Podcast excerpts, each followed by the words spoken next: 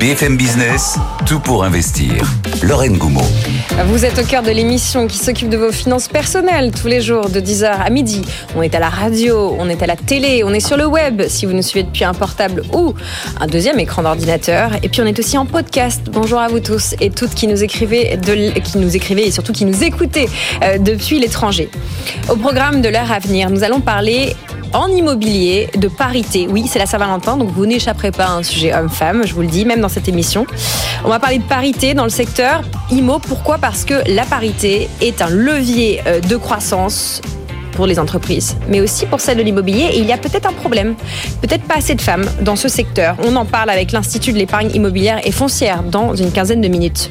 On s'occupe de votre portefeuille d'investissement aujourd'hui. On va s'arrêter sur deux groupes français, GAT pour Gaz Transport et Technigaz, et puis Dassault Systèmes. On fera ça avec l'équipe euh, de Tiepolo. Et puis au programme, il y a vous. Vous êtes nombreux et nombreuses à nous écrire depuis le début de l'émission. Vous continuez. Il y a Mathieu qui me demande si euh, existe un ETF sur le vin. on a parlé vin et on a parlé ETF en première partie de l'émission à date, je pense, cher Mathieu, qu'il n'y a pas encore d'ETF sur le vin mais on va creuser ça plus, euh, plus profondément pour vous. Vous continuez, à nous écrire. L'adresse est direct at bfmbusiness.fr ou en message privé sur LinkedIn. Je vous lis et j'en profite pour vous donner rendez-vous demain. Nous serons avec l'équipe des échos.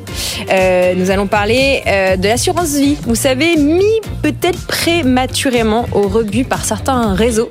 Les fonds euros font leur comeback. Les fonds euros à capital garanti sont de retour. Ils signent un cru 2023 exceptionnel. Alors, est-ce que c'est un feu de paille pour concurrencer le livret A ou est-ce que c'est un vrai retournement de tendance? Vous avez des questions, bah, vous nous les envoyez. On aura sans aucun doute des réponses avec Marie-Christine Sonquin, rédactrice en chef du patrimoine des échos. Ce sera dès demain dans vos oreilles sur BFM Business et ce sera dès vendredi dans votre journal des échos. C'est l'heure de faire le point sur l'actualité macroéconomique, sur l'actualité économique avec Marjorie Adelson. BFM Business, l'info écho. Marjorie Adelson. Bonjour à tous. On commence avec Nicolas de Taverneau qui passe la main. Euh, après 34 ans à diriger le groupe M6, le géant de l'audiovisuel a annoncé qu'il quittait ses fonctions le 23 avril. Son départ est une surprise car il devait rester encore au moins un an et demi. Il sera remplacé par David Laramandi qui était jusque-là chargé des activités commerciales. Des sanctions contre la filière bovine pour non-respect de la loi Egalim. C'est ce que demande ce matin la Cour des comptes après avoir constaté qu'elle n'avait pas été mise en place. L'institution était chargée de vérifier les contrôles de la répression des fraudes. Elle préconise par ailleurs la création d'une plateforme de signalement pour les éleveurs. Les députés s'attaquent à la fast fashion. Deux projets de loi sont à l'étude pour freiner l'essor des marques comme Shein ou Temu et favoriser donc le Made in France. Pour le député euh, LR Antoine Vermorel, il est nécessaire d'instaurer un système de, de bonus-malus. Pardon, écoutez. Aujourd'hui, quand vous achetez un vêtement, vous avez une éco-contribution. Que, votre vêtement soit chinois ou français, qui respecte nos normes ou qui ne les respecte pas, vous payez la même euh, éco-contribution. Et moi, ce que je propose, c'est qu'on module cette éco-contribution en fonction de si votre vêtement est made in China ou made in France. Aujourd'hui, on a des industriels qui reproduisent en France et en Europe, notamment pour des critères environnementaux, qui me disent on est concurrencé par des plateformes en ligne qui créent plus de 7000 nouveaux produits par jour. Hmm. Comment votre commerce de proximité va pouvoir mettre en place 7000 nouveaux produits par jour? Et surtout, sur ces produits-là, on ne respecte pas les normes sanitaires qu'on nous impose. Au chapitre des entreprises, année record pour Capgemini. En 2023, le bénéfice net du géant de l'informatique progresse de 7%. Le groupe se montre optimiste pour 2024. Il prévoit toutefois un ralentissement de la croissance de son chiffre d'affaires entre 0 et 3% d'augmentation contre 4,4% l'année dernière, en cause un environnement peu porteur au premier semestre. Boeing s'attend à un premier trimestre compliqué en cause des volumes plus faibles que prévu et le maintien au sol de ses 737 MAX 9 après euh, l'incident début janvier. En janvier, le constructeur n'a pu produire que 27 avions contre 36 38 attendus. Il espère euh, un retour à la normale au second semestre. Sony voit son bénéfice grimper au troisième trimestre. Il augmente de 10% à 2,87 milliards d'euros. Il dépasse ainsi euh, les attentes des résultats dus au dynamisme de ses activités musicales, cinématographiques et surtout financières. Pour 2023, 2023 à 2024, le, groupe a donc relevé sa prévision de bénéfice net. Baisse de profit en revanche pour Heineken. En 2023, le bénéfice net annuel du brasseur néerlandais s'établit à 2,3 milliards d'euros. C'était 2,7 un an plus tôt, en cause le recul de ses ventes dans un contexte d'inflation. Et puis si vous devez prendre le train ce week-end, il faudra sans doute s'armer de patience. La SNCF a appelé à la grève. Jusqu'à 70% d'annulations sont à prévoir. Seul un TGV sur deux devrait circuler ce week-end en pleine vacances. La grève, la grève commencera dès ce vendredi. Les syndicats réclament une hausse de salaire et une meilleure prise en compte de leur fin de carrière. Aude Kersulek du côté d'Euronext. Euh, le CAC 40 qui est toujours légèrement en hausse dans le vert, cher Aude, autour de 7653 points. Oui, le vert s'installe, euh, plus 0,38%. Alors c'est une bonne nouvelle. Hein. Euh, si les marchés euh, sont déjà dans l'après-inflation américaine, on a sûrement insisté hier à quelques prises de bénéfices, mais la tendance donc reste à la hausse. Cette inflation américaine hier qui est ressortie plus importante que ce que le consensus attendait. Alors forcément, ça douche nos espoirs d'une baisse prochaine des taux d'intérêt de la part de la réserve fédérale et finalement Parfois, les Cassandres ont raison. Hein. le processus de désinflation euh, met du temps. Il est semé d'embûches et il va falloir attendre un petit peu plus longtemps, euh, plutôt donc le mois de juin pour la première baisse de taux de la réserve fédérale. Surtout qu'on a aussi parlé d'inflation ce matin du côté du Royaume-Uni où elle est ressortie à 4% euh, sur un an au mois de janvier. Donc là aussi, très stable. On vient d'avoir, tiens, le PIB de la zone euro. C'est comme c'était attendu cette fois-ci, hein, plus 0,1% au dernier trimestre. L'économie européenne qui reste euh, bien très stable et qui euh, ne suit pas le chemin de la euh, de l'économie américaine. Du côté des variations au sein de l'indice parisien, on a une, valeur qui s'en sort très bien. C'était la publication CAC 40 du matin. C'est Capgemini. On gagne maintenant quasiment 5% à 216 euros. Capgemini qui a annoncé que eh le prochain trimestre est quand même assez compliqué. On va avoir un ralentissement de la croissance des ventes. Mais voilà l'objectif ambitieux que s'est fixé l'entreprise dans ses communications communication hein, ce matin, c'est de se dire qu'on n'allait pas baisser la marge, on allait même essayer de l'augmenter un petit peu plus. Donc forcément, euh, ça, ça plaît euh, au marché. Euh, donc quasiment 5% devant Thales ou encore Michelin. Et LVMH, tiens, c'est pas souvent, mais c'est là pour l'instant, plus mauvaise performance de l'indice parisien, moins 0,8%. Donc les marchés, pour le marché européen pour le moment, qui sont euh, dans le vert, on prend 0,4% à Paris. On est maintenant au-dessus des 7650 points. 7655 points, Lorraine. Merci Aude pour ce point marché. Nous allons parler, euh, c'est votre histoire, votre histoire financière. Et nous allons nous arrêter aujourd'hui sur une histoire, je suis pas sûre que ce soit une histoire drôle, c'est celle de Lyft, vous savez, euh, la société de VTC. C'est une histoire de faute de frappe ça n'est pas un fat finger parce que ce n'est pas un trader qui a fait l'erreur, mais c'est une faute de frappe dans un communiqué de presse qui euh, coûte cher. Enfin, en tout cas, qui met du désordre. Ouais, c'était hier soir cette publication euh, de euh, résultats. Cette publication, elle se profilait très bien. Elle a plu au marché dans les échanges après bourse. Lyft prenait 67%.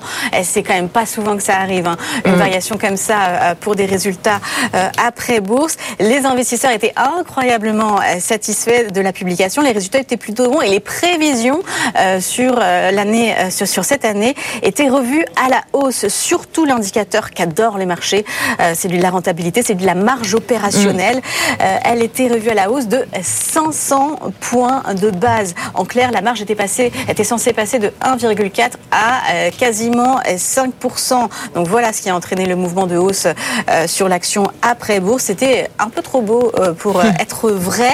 Il y avait une coquille en fait et la directrice financière s'en expliquait dans un call avec les analystes quelques minutes plus tard. 500 points de base, c'était en fait 50 points de base.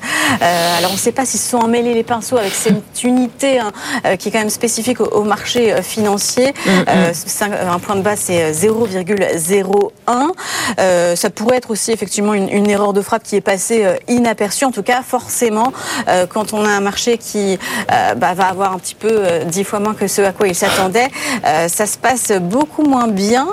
L'action après bourse, donc, a été passée de plus 60% à plus 17%. une erreur comme ça, ça n'arrive quand même pas souvent sur les marchés, heureusement, mais en tout cas, il y a quand même qui ont dû passer une mauvaise soirée hein, après ce communiqué. Voilà, une erreur grossière dans les perspectives. Bon, faut quand même le reconnaître, hein, corrigée euh, par la société dans la foulée. Voilà votre histoire financière, Aude, à retrouver en podcast, en replay sur notre plateforme euh, BFM Business d'ici quelques minutes. Et puis on vous retrouve un peu plus tard du côté d'Euronext. On va s'occuper de parler d'immobilier puisque c'est l'heure à BFM Business dans tout pour investir de parler d'immobilier. Tout pour investir. La place de l'IMO. La place de l'IMO, la place des femmes dans l'IMO. Ça va être notre sujet avec vous, Stéphanie Galliègue. Bonjour. Bonjour. Vous êtes directrice générale déléguée en charge de la recherche et des études d'un institut qui s'appelle l'Institut de l'épargne immobilière et foncière, l'IEI. F. On va parler de parité dans ce secteur. Alors, bon, on va se dire quoi? C'est la Saint-Valentin, du coup BFM Business veut faire un sujet homme-femme. Non, c'est d'abord un sujet économique parce que peut-être que s'il y avait plus de femmes dans ce secteur, ça viendrait un petit peu euh, enlever euh, un des facteurs de crise de ce secteur. C'est un peu ça ce qu'on va se dire, n'est-ce pas euh Stéphanie? Tout à fait. C'est effectivement un, un, angle qui nous semble extrêmement important puisque euh, évidemment euh, le monde de l'immobilier aujourd'hui est secoué par un certain nombre de, de on va dire, de turbulences mm -hmm. et elles sont nombreuses. Mais euh, notre sujet c'est la parité parce qu'effectivement dans ce contexte de crise et, et peut-être même plus que jamais, euh, ben, il est important d'avoir des points de vue euh, différents qui se complètent, qui se nourrissent réciproquement. Et le sujet de la parité nous semble et nous a toujours semblé un sujet essentiel de société et en tant qu'effectivement euh, centre d'études sur euh, l'immobilier, eh bien, euh, les tendances sociétales, les tendances démographiques bah, sont des éléments par définition qui entrent en ligne de compte. Donc la parité est un sujet, effectivement, pas seulement pour aujourd'hui ou pas seulement pour le 8 mars. On va parler de parité dans l'immobilier et le foncier. Listez-nous les secteurs, les sous-secteurs dont on va parler. Eh bien, ils sont de nature extrêmement diverses. C'est justement aussi euh, l'important de le préciser parce que on a par exemple tous en tête euh, tout ce qui est commercialisation d'immobilier, mais euh, on pense également aux experts immobiliers, à la promotion immobilière, aux conseils, aux gestionnaires, toute une panoplie évidemment de, de, fonctions spécifiques à l'immobilier, techniques en particulier, mmh. mais aussi bien sûr tout ce qui est lié au juridique, au RH. trois petits points. Ça veut dire que dedans, par exemple, on va inclure les notaires. Tout à fait, tout à fait.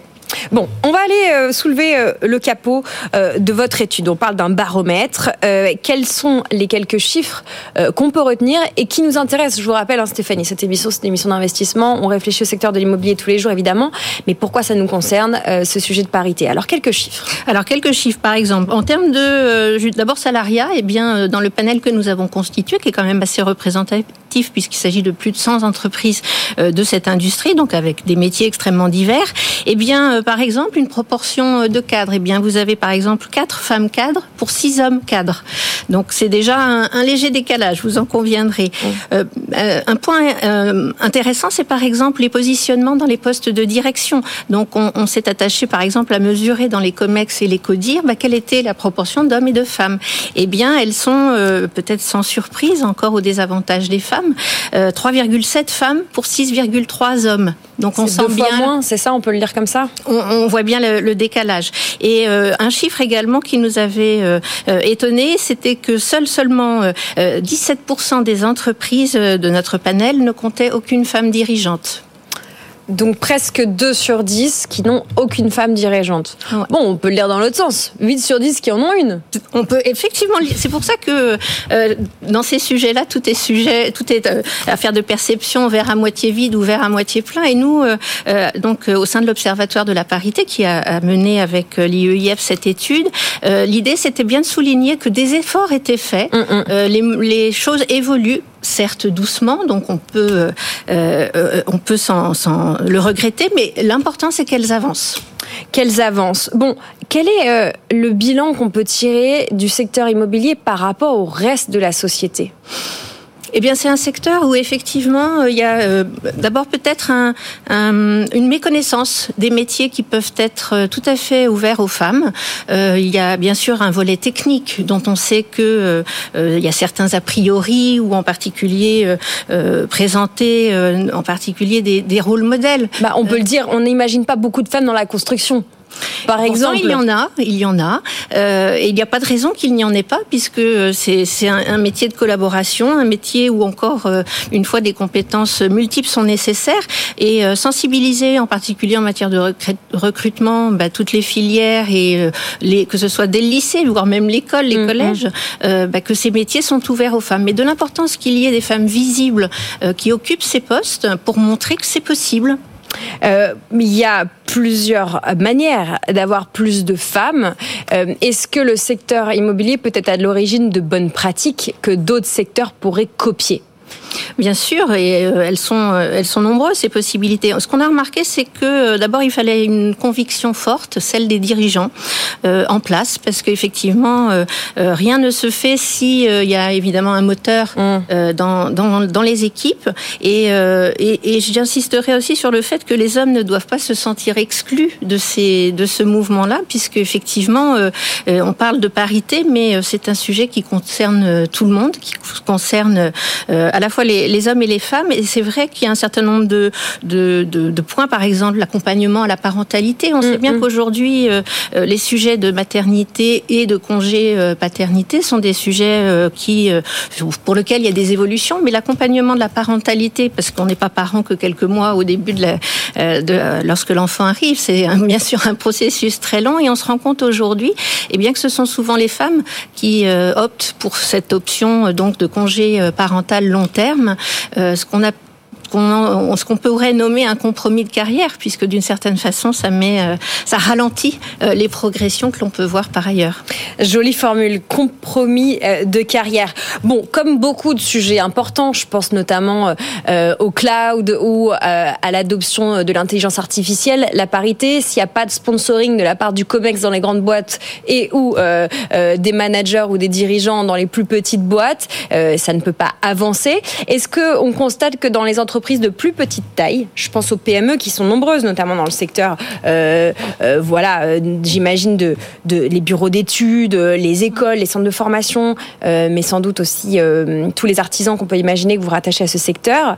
Est-ce que c'est mieux dans les petites ou dans les grandes boîtes? Une très bonne question. En fait, encore une fois, euh, c'est pas euh, c'est pas nécessairement le critère euh, de la taille parce que c'est encore une fois affaire de conviction.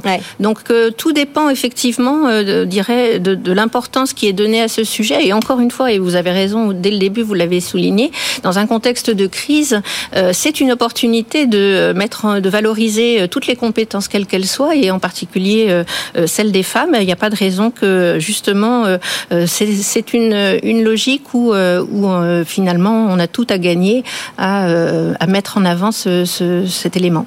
J'ai une question un peu euh, piège. Est-ce que vous pouvez me citer quelques grandes patronnes dans le secteur de l'IMO ou les secteurs rattachés hein, Je pense secteur adjacent, pourquoi pas l'avocature, les notaires, le développement durable. Est-ce que vous avez des noms comme ça, clac, qui viennent en haut de votre tête? Ça dépend chez combien de temps. Mais oui, bien sûr, je vais pouvoir vous en citer. Véronique Bédag chez Nexity. Je vais vous citer Meka Brunel qui était chez Gessina et qui est maintenant euh, présidente de l'Institut euh, Palladio. Euh, je vais vous citer d'autres noms aussi. Je pense à Isabelle Semama dans la partie AXA Real Asset. Il y a plusieurs noms comme ça, je pense. À... Real Estate ou Real Assets? Real Asset. Real Asset. Donc, effectivement, l'immobilier est rattaché, en fait. Hmm. Voilà.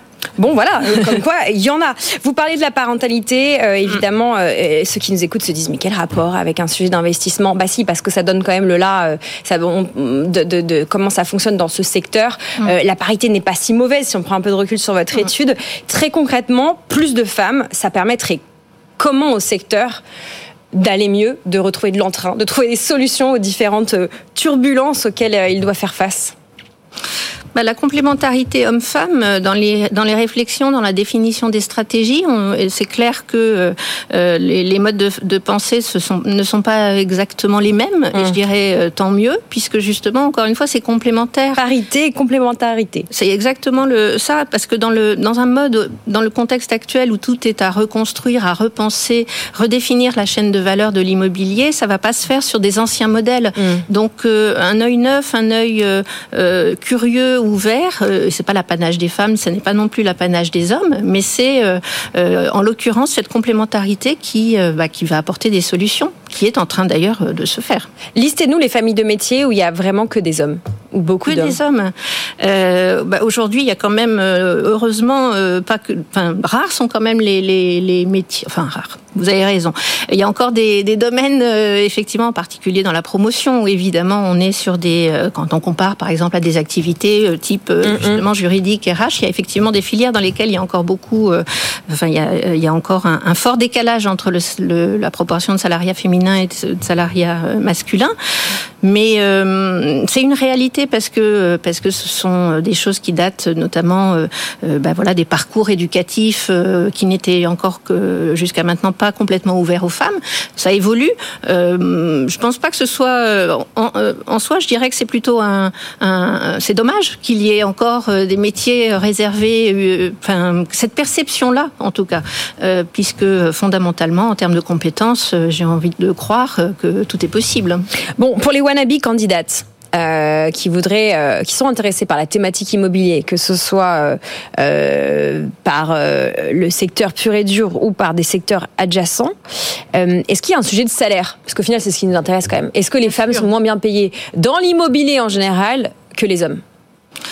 Bah, malheureusement, ça ne concerne pas que l'immobilier. Hein. Le décalage entre euh, les niveaux salariaux, euh, bah, c'est malheureusement une réalité. Alors, dans l'immobilier, il y a des efforts qui sont faits, effectivement, et on a regardé les, niveaux de progression. Alors, en soi, c'est une indication, parce qu'effectivement, on a constaté, par exemple, dans notre dernière étude, que euh, une proportion de femmes avait supérieure à celle des hommes avait été augmentée, mais ce, ce seul, cette seule indication ne suffit pas. Pourquoi? Parce qu'il faut savoir d'où on part. Oui, c'est un rattrapage. Exactement, c'est probablement un rattrapage. En tout cas, on l'explique de cette façon-là, euh, parce qu'effectivement, euh, de manière absolue, il reste un décalage, mais ce n'est pas euh, spécifique à l'immobilier. Mmh. Mais je tiens à souligner quand même que la profession, justement par l'existence de cette charte qui a été signée donc par quasiment 140 signataires différents là cette année, eh bien, ça veut dire que la profession s'est saisie de ce sujet et que du chemin reste à faire. Bon, le secteur de l'immobilier traverse quelques turbulences. Je vais vous faire sortir un peu de cette étude sur la parité. Euh, quelles sont les turbulences qui vous inquiètent le plus en cette mi-février et que vous surveillez de près à l'Institut de l'épargne immobilière et foncière? Vous avez raison, les turbulences, elles sont nombreuses, mais là, euh, effectivement, mi-février, ce qui est important de regarder, euh, ce sont les valeurs des euh, patrimoines. Effectivement, on est, il y a une partie du chemin qui a été fait au sens où effectivement l'immobilier a baissé mm. de manière générale. Hein, bien sûr, on pense au résidentiel, je pense aussi à, l'immobilier de bureau, de bureau, l'immobilier de commerce, l'hôtellerie. donc tout, comment dire, toutes les classes d'actifs ne sont pas toutes soumises au même régime en ce moment, et c'est vrai que certaines sont plus plus pénalisés que d'autres. Euh, mais ça tient bien sûr à un aspect euh, conjoncturel, mais aussi à un aspect euh, structurel, c'est-à-dire que, comme je le disais tout à l'heure, on change complètement de paradigme mm. et le mode de, croissance qui était celui poussé par les taux d'intérêt bas il y a quelques années, ben, la configuration de marché change. On va rester avec un niveau d'inflation qui va être certainement durablement élevé mm. comparativement à ce qu'on connaissait au cours des 40 dernières années. Donc les points de vigilance aujourd'hui, c'est que et effectivement, la baisse de l'immobilier, ben, elle n'est pas terminée. Euh, il y a encore certaines classes d'actifs, effectivement, pour lesquelles euh, le, chemin n'est pas n'est pas fini. Ce qui veut dire globalement que euh, dans certains cas, on peut encore s'attendre à des baisses de valeur. Je pense au SCPI, je pense au patrimoine immobilier de bureaux qui ne satisfont plus les critères qui sont attendus par les utilisateurs, et ça fait néanmoins beaucoup d'actifs. Stéphanie euh, Galliègue, euh, c'est pas souvent dans cette séquence qu'on reçoit euh, comment des observateurs, parce que vous travaillez dans un institut de recherche. On reçoit beaucoup d'acteurs, B2B, B2C. un chiffre, un, signal, un signal pardon, rouge ou vert qui vous occupe et qu'on peut partager avec les professionnels qui nous écoutent et les particuliers Un seul chiffre, c'est pas facile comme question. euh, je vous presse comme un citron. non, mais vous avez raison. Bah, celui de la baisse des valeurs qui va continuer. Hein, je pense que c'est ça qu'il faut regarder. Euh, euh, c'est ce point-là qu'il faut regarder en tant qu'investisseur, parce qu'effectivement, encore une fois, le chemin n'est pas terminé. Après, on est d'une certaine façon dans un creux de vague, mm. donc ce qui veut dire que que les choses vont s'améliorer. et de toute façon, l'immobilier c'est un placement long terme, et c'est ça qu'il ne faut pas oublier. Voilà, le long terme. Ne pas oublier qu'on est parti euh, sur des investissements de long terme quand on est investisseur et investisseuse en immobilier. Merci beaucoup Stéphanie Galliègue et votre équipe de l'IEIF, l'Institut de l'épargne immobilière et foncière. Vous avez déjà été avec nous sur un sujet patrimonial il y a quelques semaines. Euh, on peut retrouver évidemment cette étude en ligne euh, si ça vous intéresse le sujet parité, au-delà évidemment de l'immobilier parce qu'il n'est pas que un sujet, ça n'est pas un sujet que pour l'immobilier cette parité. Vous restez avec nous, chers auditeurs auditrices nous sommes encore pour une demi-heure dans Tout pour investir. Je vous donne un rendez-vous demain. Euh, nous serons avec euh, nos confrères des échos. Nous allons parler de quelque chose qui a été mis peut-être un peu prématurément au rebut. On va parler des fonds euros à capital garanti. Ils sont de retour. C'est ce que nous dira Marie-Christine Sonquin et l'équipe de la rédaction patrimoine des échos. Est-ce que euh, c'est un feu de paille pour concurrencer euh, le livret A ou est-ce qu'il y a un vrai retournement de tendance? Vous avez des questions, nous aurons sans aucun doute des réponses avec Marie-Christine demain dans Tout pour investir. Demain dans vos oreilles euh, sur la chaîne BFM Business, sur la station BFM Business. Et puis vendredi dans, votre, dans votre quotidien, les échos en kiosque ou numérique. Vous restez avec nous, petite pub. Et puis après, on s'occupe de votre portefeuille d'investissement. On va parler de belles valeurs françaises. On va les décortiquer, savoir si oui ou non, il faut mettre des billes dedans, investir. A tout de suite. Tout pour investir. En portefeuille. En portefeuille aujourd'hui dans Tout pour investir avec l'équipe de Tiepolo. Nous allons échanger avec Baptiste Revel et avec Christophe Pradillon. On va zoomer sur de belles valeurs. Je pense qu'on peut euh, dire ça. Nous allons soulever le capot euh, pour démarrer avec vous, Christophe Pradillon de Dassault Systèmes. Bonjour Christophe. Est-ce que vous m'entendez Christophe? On est par téléphone avec l'équipe de Tiepolo. Je ne sais pas si la connexion s'était établie. Christophe, est-ce que vous m'entendez? Est-ce que vous m'entendez? Oui, on vous entend. Ah, bonjour Lorraine, désolé. Le suspense, jusqu'à ce qu'on arrive à vous avoir au téléphone. Pour parler d'une belle valeur française, nous allons parler euh, presque d'un groupe industriel, on peut dire ça, Dassault Systèmes. Petit portrait, euh, ce qu'il faut retenir d'essentiel sur cette entreprise. Tout à fait. Dassault Systèmes, donc une filiale à 40% du groupe industriel, vous l'avez dit, euh, Marcel Dassault. Euh, une filiale qui a vu le jour en 1981 afin d'informatiser la conception des avions du groupe, euh, qui étaient et qui sont toujours d'ailleurs commercialisés via l'autre filiale bien connue du grand public, Dassault Aviation. Le logiciel en question, qui s'appelle aujourd'hui Katia, a très rapidement, à l'époque déjà, surpassé son concurrent historique américain, mm. qui était commercialisé par IBM. Et donc le succès a été tel que Dassault Systèmes a tiré profit de son avance technologique pour proposer à son, outil à des clients complémentaires dans l'automobile, dans l'industrie ou encore le maritime. On dit toujours qu'il y a le savoir-faire et le faire savoir. Hein, donc Dassault Systèmes l'a fait savoir pour devenir aujourd'hui le leader ou le co-leader mondial selon les applications, avec en face des acteurs tels que Siemens ou encore Autodesk, et le tout, et ça c'est important, avec une part de marché en général bien supérieure à 20%. 20% de part de marché, donc on parle d'un éditeur de logiciels français leader mondial. Et euh, on voudrait, euh, je voudrais vous demander comment euh, ça se traduit en chiffres. Parce que là, vous nous avez fait un portrait avec beaucoup de mots. Mais donnez-nous quelques chiffres pour qu'on fasse le tour de, de, de. Oui, tout à fait.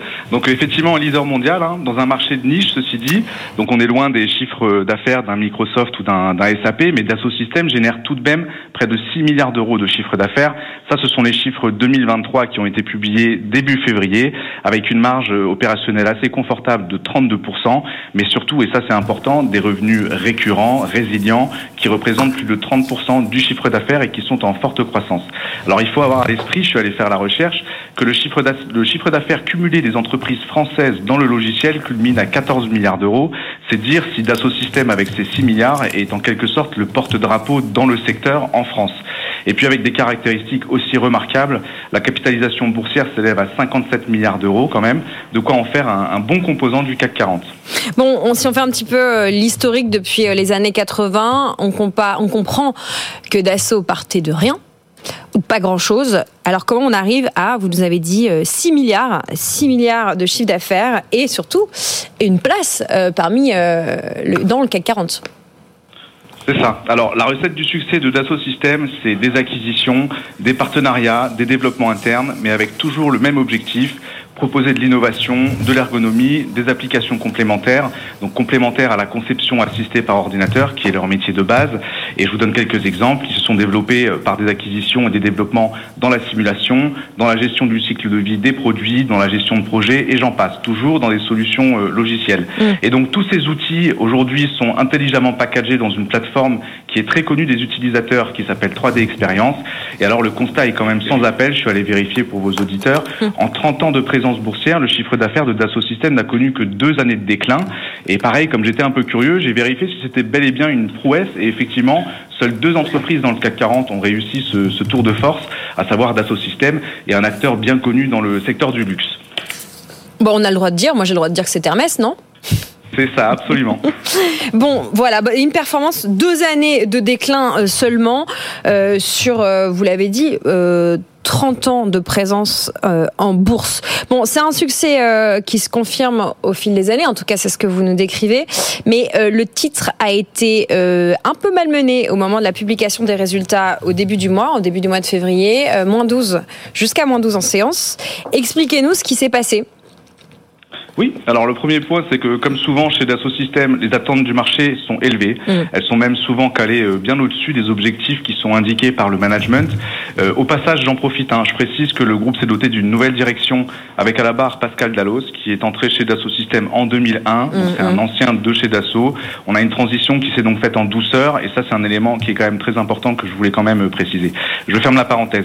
Donc je disais des attentes élevées, comme souvent, et de surcroît une déception provenant de la division médicale du groupe qui montre quelques faiblesses après trois années de très forte surperformance. Mm. Et alors, euh, pour le contexte, hein, c'est un pôle qui est issu de l'acquisition de la société Medidata en 2019. Et voyez-vous, ce, pôle est un peu considéré comme le socle contracyclique et résilient du groupe. Et, et euh, comme il y a un peu de faiblesse sur ce pôle, ben, certains investisseurs ont été un peu frustrés. Ceci dit, et ça c'est important, le pôle industriel qui correspond en fait au métier historique que je vous ai un peu décrit au début, il pèse toujours 80% du volume d'affaires. Mm. Et lui, il répond présent, il performe très correctement et puis enfin, pour rassurer quand même le marché, l'équipe de direction a confirmé les objectifs à moyen terme, avec dans les grandes lignes une croissance annuelle attendue à deux chiffres des revenus et un doublement du bénéfice par action d'ici 2028. On va revenir sur les chiffres, Christophe. Vous nous parlez euh, de 6 milliards de chiffre d'affaires pour une, euh, capitalisation boursière autour de 56 milliards.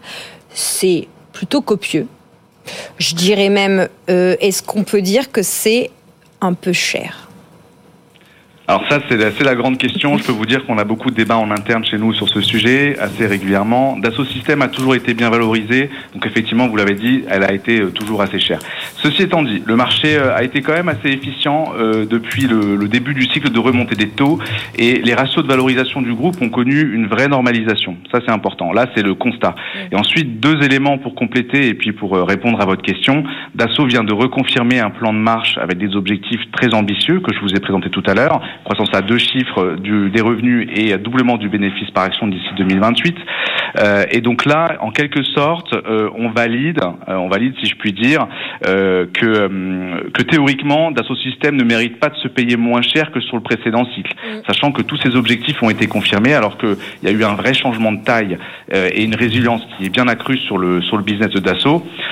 et le deuxième point, et ça c'est important, le secteur a quand même récemment fait l'objet de transactions sur des sociétés comparables voire concurrentes, aux États-Unis, en Europe, des sociétés plus grandes, mais aussi des sociétés plus petites. Et les niveaux de valorisation qui ont été cristallisés avec ces transactions valident la cohérence du niveau actuel de valorisation de Dassault Systèmes. Christophe, euh, pour euh, compléter ce, benchmark, cette comparaison, vous pouvez nous citer quelques-unes de ces transactions, enfin ces, sociétés comparables que vous avez en tête? Oui, alors j'en ai quelques-unes en tête. On a eu euh, Easy Group euh, plutôt dans les petites capitalisations euh, en, France. et puis aux États-Unis, il faudrait que je me souvienne du nom. Est-ce que j'en ai une en tête? C'était euh, oh, il y a eu Coupa qui a été racheté, mais ça, ça a quelques années. Et je suis désolé, j'ai oublié le nom de la, société américaine. C'était une question de débeauté. Bon, Dassault Systèmes qui ce matin, du côté du CAC 40, évolue en légère hausse à 0,61%, s'achète 42,86 euros. Voilà ce qu'on pouvait dire sur cette valeur française au carrefour de l'industrie, de la technologie, du monde du logiciel. On parlait tout à l'heure en début de séquence de, de l'ETF, d'un ETF sur la défense peut-être qu'on pourrait imaginer que Dassault Systèmes rejoigne ce, genre de, tracker. On va complètement changer euh, d'univers. On va aller parler euh, température très très négative, jusqu'à moins 163 degrés avec euh, votre confrère Christophe. On reste dans l'équipe de Tiepolo. Nous allons parler maintenant de GTT, acronyme de Gaz Transport et Technigaz bonjour Lorraine, vous m'entendez bien? Oui, bonjour Baptiste Revel. C'est vous qui allez, nous fait, qui allez nous faire le portrait euh, de cette entreprise. On vous écoute, petit portrait rapide.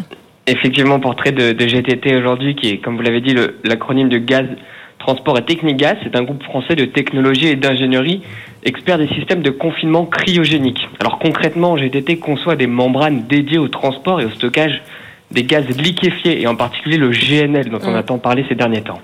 Leurs technologies sont fondues sous, sous forme de licence à, leurs clients. En fait, la majeure partie de l'activité de GTT, ce qu'on appelle l'activité cœur, qui représente près de 90% de leur chiffre d'affaires, est dédiée à l'équipement des méthaniers.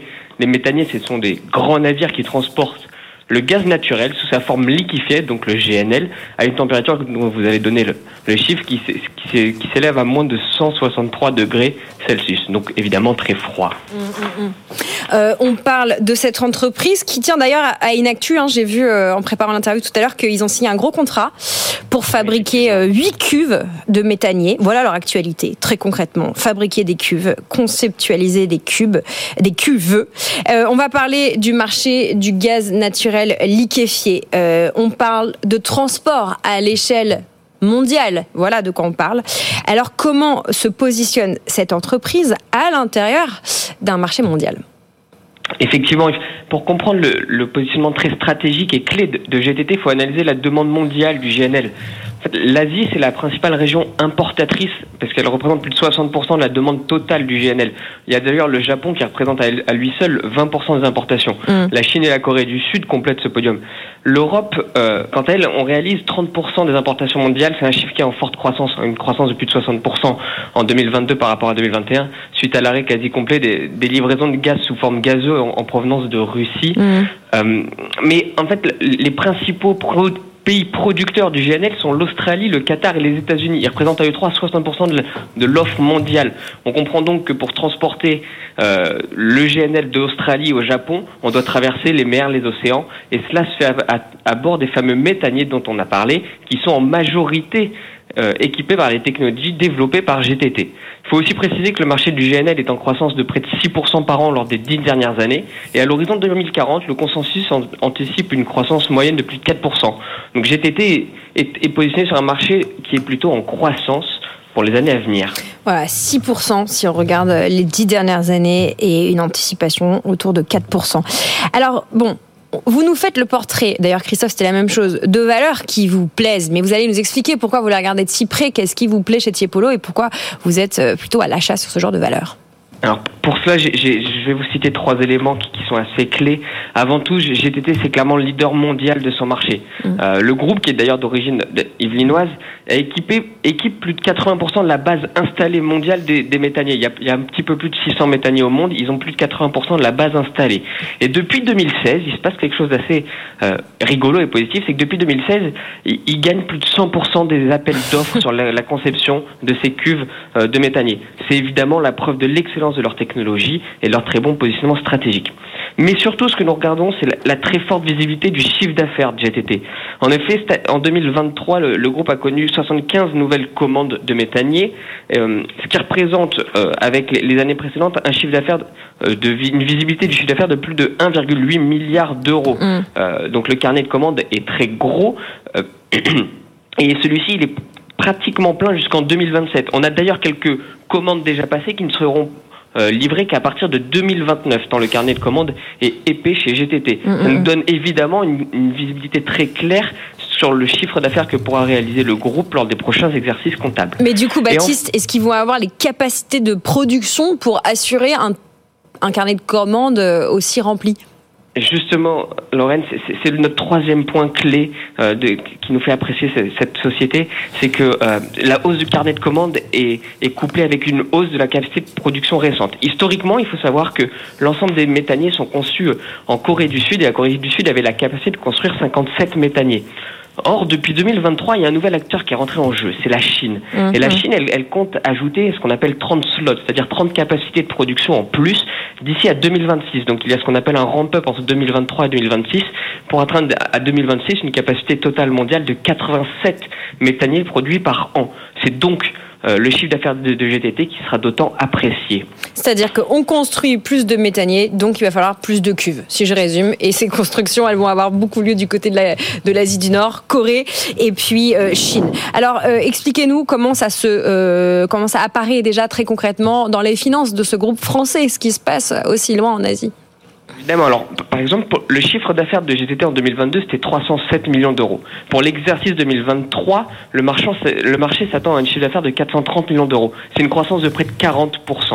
Euh, on a aussi un marché qui attend un chiffre d'affaires pour 2025-2026 à près de 700 millions d'euros. Donc toujours une très forte croissance à près de 40% pour l'exercice 2025.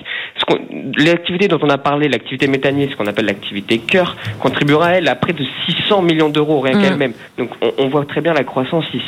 Et côté marge en ce qui concerne la, la, rentabilité, la marge opérationnelle pour l'exercice 2023 qui est, qui, qui est clôturé, on attend le, le marché attend une marge de, de 52,4 donc c'est une très forte marge. Cette marge permet au groupe d'investir beaucoup en R&D, ce qui est mm. très important. Le groupe investit à peu près 10% de son chiffre d'affaires en R&D, ce qui est très prometteur évidemment. Mais euh, ça permet aussi le maintien d'une politique au retour d'actionnaires très attractive. Le taux de distribution des bénéfices, il est de près de 80%, euh, voire même supérieur à 80%, ce qui donne un rendement sur le dividende de GTT à près de 3%, ce qu'on appelle le dividend yield. Euh, enfin, GTT possède un, bilan très solide puisqu'ils n'ont pas d'endettement net au bilan. Et euh, au niveau des valorisations, le titre se traite sur des multiples euh, PE 2024, euh, donc sur les 12 prochains mois, de 17 fois, ce qui est à peu près en, en ligne avec sa moyenne historique sur les 10 dernières années. Bon, Baptiste, pour conclure, vous nous faites le portrait d'un premier de la classe. On comprend pourquoi vous regardez cette entreprise de près, mais qu'est-ce qu'on peut attendre dans les prochains mois sur, pour, cette, pour cette entreprise?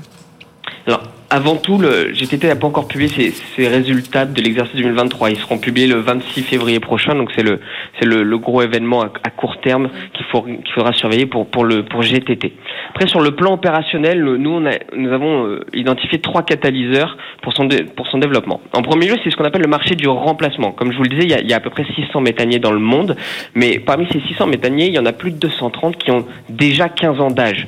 Le, le, temps avançant, les mmh. performances à la fois économique mais énergétique aussi se dégrade, ce qui, ce qui mène à penser que d'ici la prochaine décennie, 200 à 250 méthaniers vont s'ajouter au carnet de commandes de GTT à titre du remplacement de la base, enfin de la flotte déjà existante.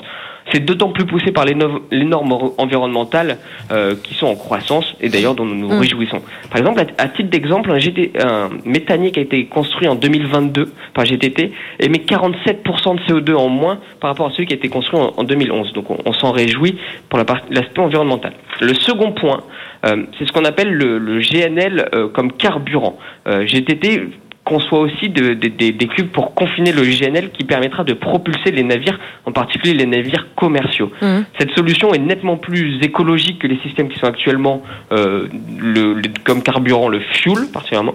Et le marché adressable est très grand et à la fois très peu pénétré, ce, ce qui peut, on l'espère, porter la croissance dans les années à venir pour GTT. Et enfin, le dernier point, c'est que GTT prépare l'avenir au travers de sa, sa, société Helogène. Helogène, c'est une entreprise qui conçoit et qui assemble des électrolyseurs de la technologie qu'on appelle PEM. Euh, et cette société, euh, elle, elle officie dans le, la partie hydrogène, dans le marché de l'hydrogène. C'est un marché évidemment très porteur et essentiel à la transition énergétique. Donc GTT s'inscrit dans un c'est un acteur qui s'inscrit dans l'industrie verte de demain, ce qui paraît très positif et, et qui nous rend évidemment très confiants là-dessus. Voilà, GTT, dont euh, le cours de bourse euh, est autour de 130 euros, ce qu'on peut dire, de cette valeur française que vous regardez de près. Euh, cher euh, Baptiste, un petit mot sur les méthaniers, parce que ça peut peut-être vous intéresser, ceux qui nous écoutent et qui ont suivi jusqu'au bout votre chronique. Dans les années 60, un méthanier, ça pouvait transporter 5000 mètres, 5000 mètres cubes, et maintenant c'est 250 000 mètres cubes. Alors, Voilà. L'actualité dont vous parlez ce matin, effectivement, ils ont reçu ce matin, on a appris 8 commandes et en fait, c'est des méthaniers les- les plus grands du monde qui vont aller même jusqu'à 271 000 mètres cubes. Voilà. Voilà, c'est sur les- Voilà l'évolution technologique euh, au service euh, du gaz naturel liquéfié. Merci Baptiste Revel de l'équipe de Tiepolo et Christophe Pradillon. J'épelle pour nos puristes qui nous écoutent à la radio. Nous avons parlé de GTT pour gaz, transport et technigaz et puis Dassault Systèmes. Ça, je vous l'appelle pas. Dassault Systèmes, tout le monde connaît. Je vous rappelle que l'émission qui vous fait vivre tout ce qui se passe du côté de la bourse et de nos valeurs cotées, c'est BFM Bourse à 15h30 tous les jours avec Guillaume Sommerer, Julie Cohen et puis toute l'équipe de BFM Bourse. D'ailleurs, ce qui me fait vous renvoyer euh, à notre site web BFM Bourse, un peu de lecture sur notre site sur Michelin autre entreprise française, portée par sa montée en gamme. Euh, le groupe Obibendum a généré un cash nettement supérieur aux attentes. Ça inspire Julien Marion, notre confrère, qui vous explique dans son article que ça a permis à Michelin d'annoncer un programme de rachat d'actions d'un maximum d'un milliard d'euros sur la période 2024-2026. Et ça, la bourse apprécie. Article de Julien Marion à retrouver sur notre site. Vous restez avec nous, on va faire un petit point crypto parce que les cryptophiles qui nous suivent sont euh, tout feu tout flamme avec euh, les performances de Bitcoin depuis quelques jours. À tout de suite. Tout pour investir sur BFM Business.